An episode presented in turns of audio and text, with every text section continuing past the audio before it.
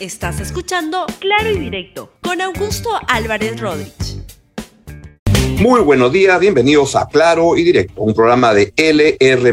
Hoy vamos a dedicarle el programa, vamos a dedicar el programa a, primero vamos a ir al Cusco para contarles lo que está pasando en la fiesta del Inti Raimi, y ahí está Rumi Ceballos, y luego vamos a conversar, nuestro reportero y, editor y conductor en LR, que es un tremendo cusqueño, y luego vamos a conversar con el ex gobernador de Ica, Fernando Sillonis, empresario agroexportador, sobre lo que está pasando en el agro peruano. Antes les cuento que las cosas en el plano judicial cada vez se le complican más a Pedro Castillo. De hoy la República informa sobre estos audios que dan cuenta de cómo el lobista Villaverde, Samir Villaverde, le iba, en la, la, página de la República donde se informa de ello, el señor Villaverde le iba contando al ministro de Transportes y Comunicaciones todos los contratos que iba ganando en su ministerio. Y este, acá el problema es que quien lo defendía políticamente al señor Silva era Pedro Castillo Terrones, que dice que le quieren poner el cliché de corrupto. Escúchelo usted mejor. la infraestructura educativa nada más 111 mil millones de soles para levantar las escuelas. Y miles de obras en este momento en proceso de arbitraje. Usted busca al culpable, ya no está. Ustedes saben que en los actos de corrupción hay dos actores, el corruptor y el corrompido. Alcaldes detrás de las rejas, gobernadores detrás de las rejas, ministros y presidentes igual. ¿Y ustedes han escuchado que está detrás de las rejas algún empresario? Entonces, creemos importante de que no solamente el, el corrompido, sino también el corruptor porque eso no se ve ahora, pero sí quieren callar muchas cosas poniéndonos el cliché de corruptos. Sí quieren callar estos escenarios de corrupción históricos en el Perú, que se lleva más de 22 mil millones de soles al año, y con eso nos puede servir para atender estas exigencias del pueblo peruano. Y por eso, compañeros, tenemos que ser disciplinados en el Perú. Acabo de tener una comunicación con la Macro Sur, dirigentes que se están autoconvocando también. Hemos estado recientemente en algunas regiones y ustedes más bien que como dirigentes conocen porque hoy en día necesitamos darles respuestas claras al país. Vamos a transparentarla y por eso es que bajamos a cada una de las regiones dice el presidente Pedro Castillo que le quieren poner el cliché de corrupto. Bueno, la fiscalía lo está investigando por supuesto cabecilla de una organización criminal, yo diría una desorganización criminal, porque este gobierno ni, ni, ni hace obra ni roba. Antes decía que roba pero hace obra. Este gobierno ni robar sabe bien. Bueno, vamos a temas más edificantes y hoy se celebra, se conmemora el Inti Raime en Cusco y vamos de frente con el gran Rumi Ceballos, tremendo cusqueño que nos cuenta qué está pasando ahí. Rumi, adelante, por favor, sorpréndenos. ¿Cómo estás? ¿Cómo estás? Buenos días, Augusto. Bienvenidos a la República. Estamos aquí en el Cusco. Justamente estoy con Yaritna García, la Coya del Cusco. Ella ha interpretado el papel protagónico de la Coya en ocho oportunidades. Estamos en la calle Loreto, una calle tradicional inca con paredes incas bellísima. Lo que ha ocurrido temprano a las nueve de la mañana ha sido una ceremonia muy bonita en la plaza justamente del Coricancha en la explanada del Coldicancha. ¿Qué ha pasado allí, Yaritna? En la explanada del Coldicancha se ha juntado todos los suyos, todo el pueblo, han podido dar un, saludo a lo que es la población y el Inca se ha dirigido a hacer una invitación, vamos a decirlo así, a que todas las personas se puedan dirigir a la Plaza de Armas, donde se va a realizar la ceremonia del, encuentro de los dos tiempos y después invitar a que todos podamos asistir al Chuquipampa, ¿no? al Sacsayhuaman, donde se va a realizar la ceremonia al Inti Taita. Es importante indicar que cuando se habla de esta ceremonia de dos tiempos, es el encuentro del Inca de esos tiempos inmemorables, el incanato, justamente con los tiempos modernos, con la presencia del alcalde provincial del Cusco, Víctor Boluarte. ¿Qué es lo que el Inca le entrega al alcalde cusqueño, Yaritna? Es una simbología, le entrega el kipu, que representa uh, eh, todo lo que es, en ella está guardada todo lo que es la riqueza o, o, escrita, vamos a decirlo así, escrita todo lo que es la riqueza, todo lo que las producciones que se tenía, la cantidad de, de, de, alimentos que se podía dar. Bueno, es un, es un simbolismo que esto se dio mm, desde la época más o menos del alcalde Daniel Estrada, hace, hace muchísimos años, en la década del el, Coscoruna. el, el gran Coscoruna, nuestro gran alcalde Daniel Estrada, y que esto es una forma en la cual el Inca pues se encuentra con el alcalde actual y le va a dar eh, la fuerza, le va a eh, dar indicaciones para que pueda gobernar con, con sabiduría, con honestidad, que haga las cosas para el bien de este pueblo, que también es su pueblo. Entonces es un diálogo muy, muy bonito que se realiza entre ellos y, es de mucha emoción también, sobre todo para el alcalde, porque imagínate recibir eso, ¿no? Esa fuerza que te da el Inca, el Inca Pachacote. Y es importante en este momento cuando el país necesita de honestidad. Sí. Necesitamos liberarnos de corrupción. Precisamente el Inca le dice al alcalde del Cusco, tiene que gobernar con sapiencia, con tiene que gobernar con honestidad con sapiencia, con honestidad y sobre todo que practiquemos estos valores andinos nuestros, eh, el Ayin Muna y el Ayin Causa y el Ayin, el Ayin Yankay, eh, es el buen vivir, ¿no? Los hombres antiguos, nuestra cultura antigua se ha caracterizado por practicar valores tan importantes, entonces esto nosotros lo tenemos que practicar, no es solo recordarlo o decirlo de boca para afuera, sino que nosotros hagamos parte de nuestra vida en cada uno de los hechos, de los acontecimientos que se puedan dar podamos hacerlo siempre con honestidad. No estamos viviendo una época de mucha corrupción. Nuestras autoridades, muchas autoridades, inclusive autoridades cusqueñas, están siendo investigadas por temas de corrupción. Eh, ¿Cuándo deberían trabajar, pues, para nuestra patria, para nuestro, para la, para el pueblo? que es ese pueblo que los ha elegido. Y aquí está el pueblo junto, reunido, ¿no? Entonces, es, es una forma en la, en la, cual nuestras autoridades van a recepcionar todo eso, esa sabiduría, esa enseñanza que ellos les dan para que puedan eh, hacer un buen gobierno en pro del, y beneficio de nuestra población cusqueña. Les queremos comentar que en esta escenificación, que esta evocación del Inti Raimi, participan mil personas. Tradicionalmente participaban entre 500 y 700, pero esta vez se ha marcado una suerte de récord. Mil personas en el Inti Raimi, de los cuales 200 pertenecen al ejército peruano. Estamos hablando de la quinta brigada de montaña. Además están participando policías, estudiantes también para policías de, de la Escuela Nacional de Suboficiales de la Policía Nacional del Perú en Pucuto. Es una gran entonces de la Policía Nacional y también del Ejército. Yarina García, cuéntanos un poquito qué es lo que va a ocurrir luego en Sacsayhuaman. Bien, vamos a dirigirnos a Sacsayhuama. Allí Estamos viendo imágenes, por ejemplo, de, de archivo. Ese, ese Inti Raimi fue el 2014, en el cual, bueno, ahorita estamos viendo a Nibardo Carrillo, el que, que interpretó ese año al, al Inca del, del, Inti Raimi. Bueno, ¿qué se realiza en el Inti Raimi? En la plaza, en el Chuquipampa. Son la ceremonia de, de la chicha, ya la chicha que es la bebida sagrada, va a haber un momento de, de ofrenda, ¿no? La chicha se ofrece a la Pachamama y a nuestros apus. Ese es la primera parte. Después se va a realizar la ceremonia del fuego, donde van a poder encender el fuego sagrado. Como anteriormente les había dicho, el, ahorita no, no se puede prender fuego. Según este, esta tradición, no se puede prender fuego. Estamos pasando frío, es cierto, pero el frío no lo sentimos porque, porque estamos abrigados con el calor humano. Entonces eh, se realiza la, la ceremonia del, del fuego sagrado. Esta es una ceremonia muy importante porque antiguamente se realizaba el 21 de junio y efectivamente efectivamente pues es, es prender ese fuego que, es el que nos da calor y, por el cual podemos cocinar nuestros alimentos.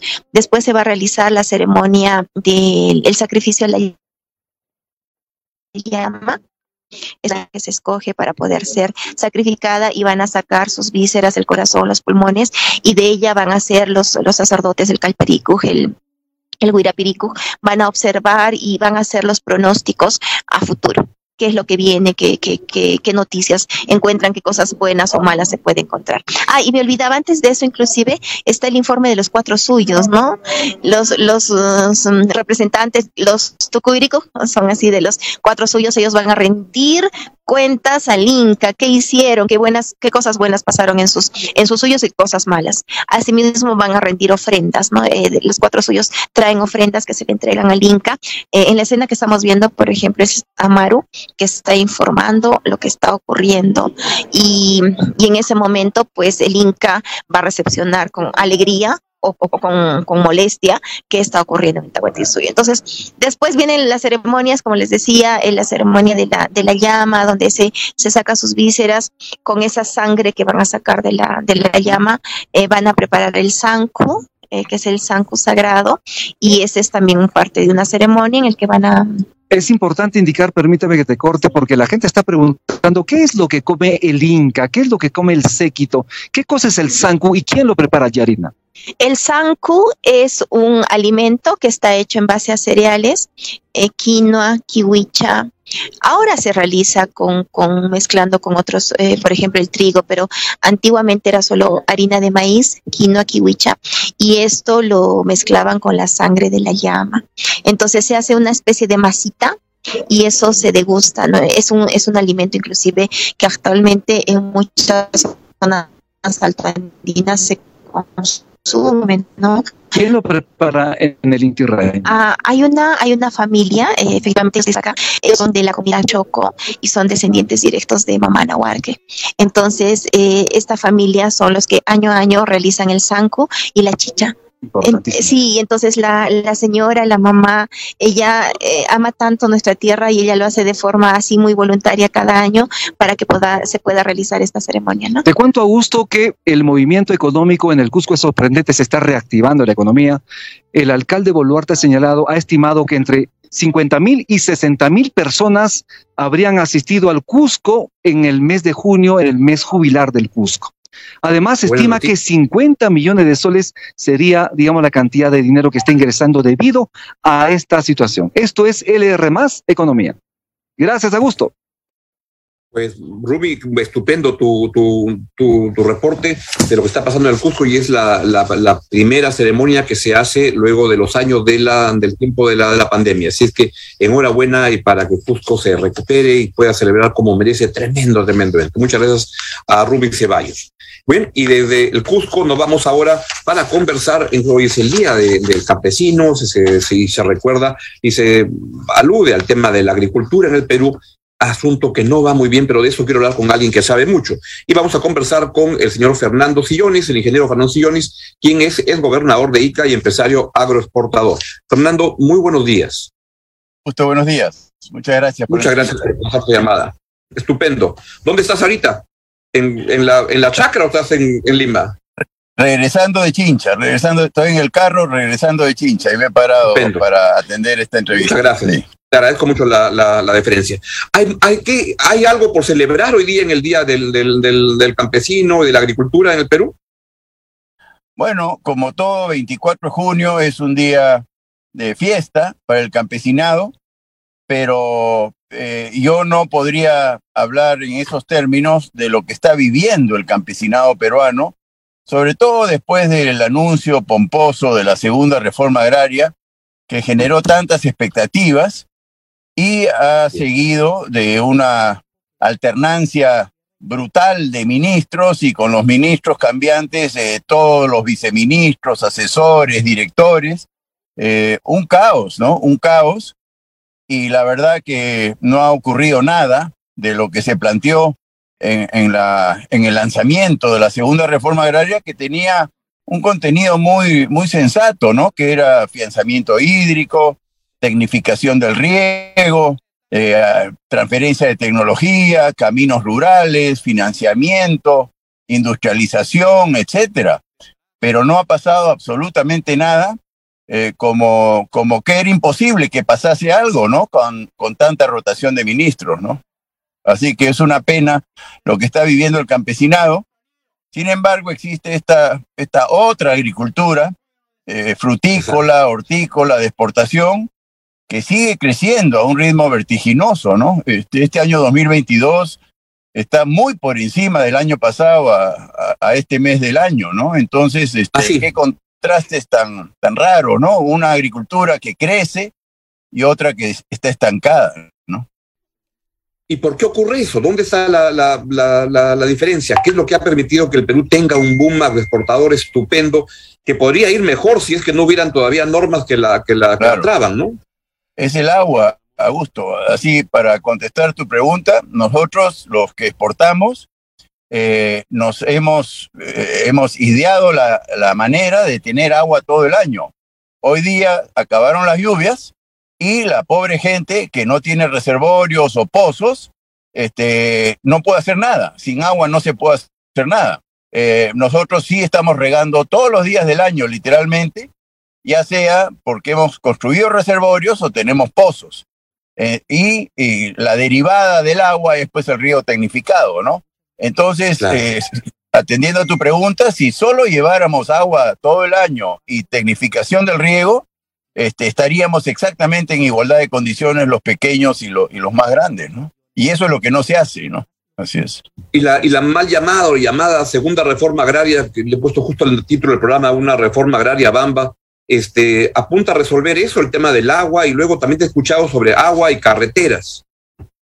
Agua y caminos, para mí son las dos máximas carencias que tienen los pequeños productores de la Amazonía y de la sierra, ¿no?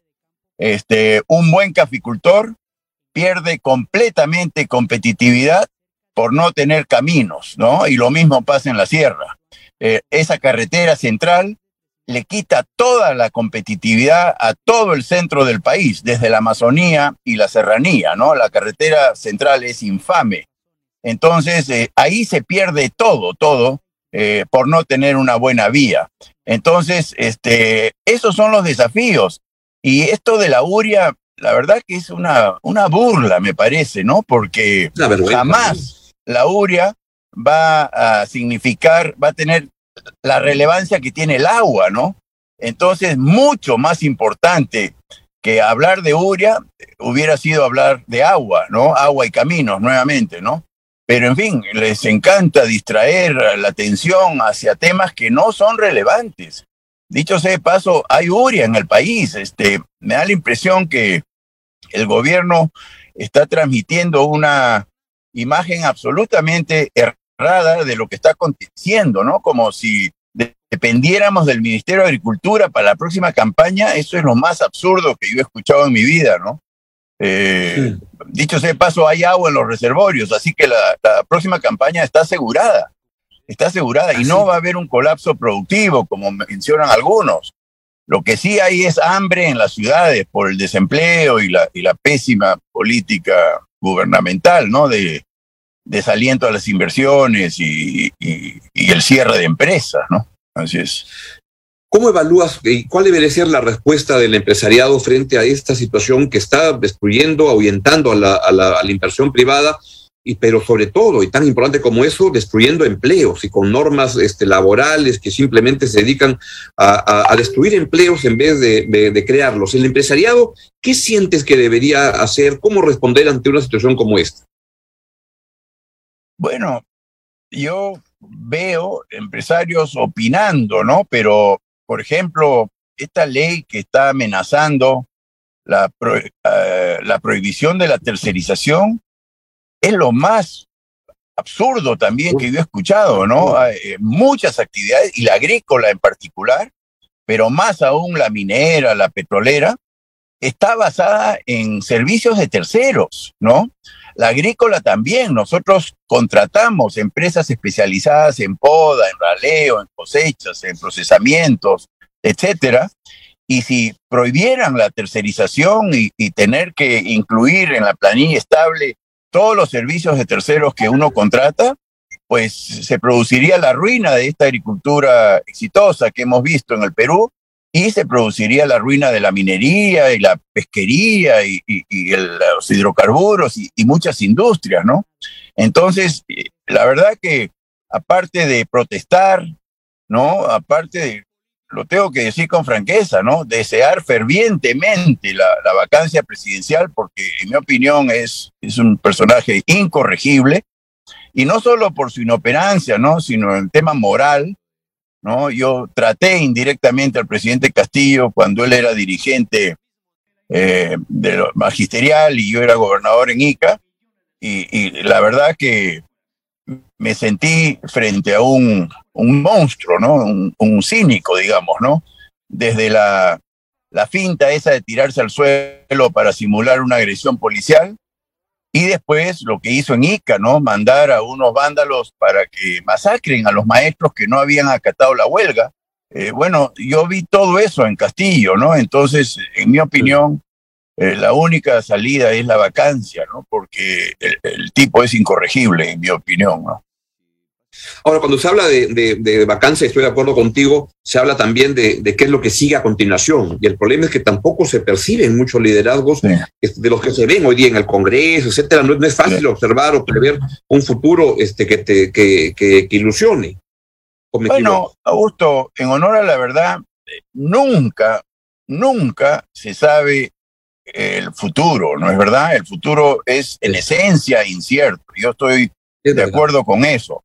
¿No? Pero el presente es muy malo y hay que intentar algo diferente, ¿no? El presente es tan malo que yo particularmente yo estaría dispuesto a dar el salto al vacío y que pase lo que pase, ¿no? Ojalá, por supuesto, que haya unidad de criterios y, cosas así, pero la situación actual es el camino al abismo, ¿no? Y, y yo creo que ya estamos entrando.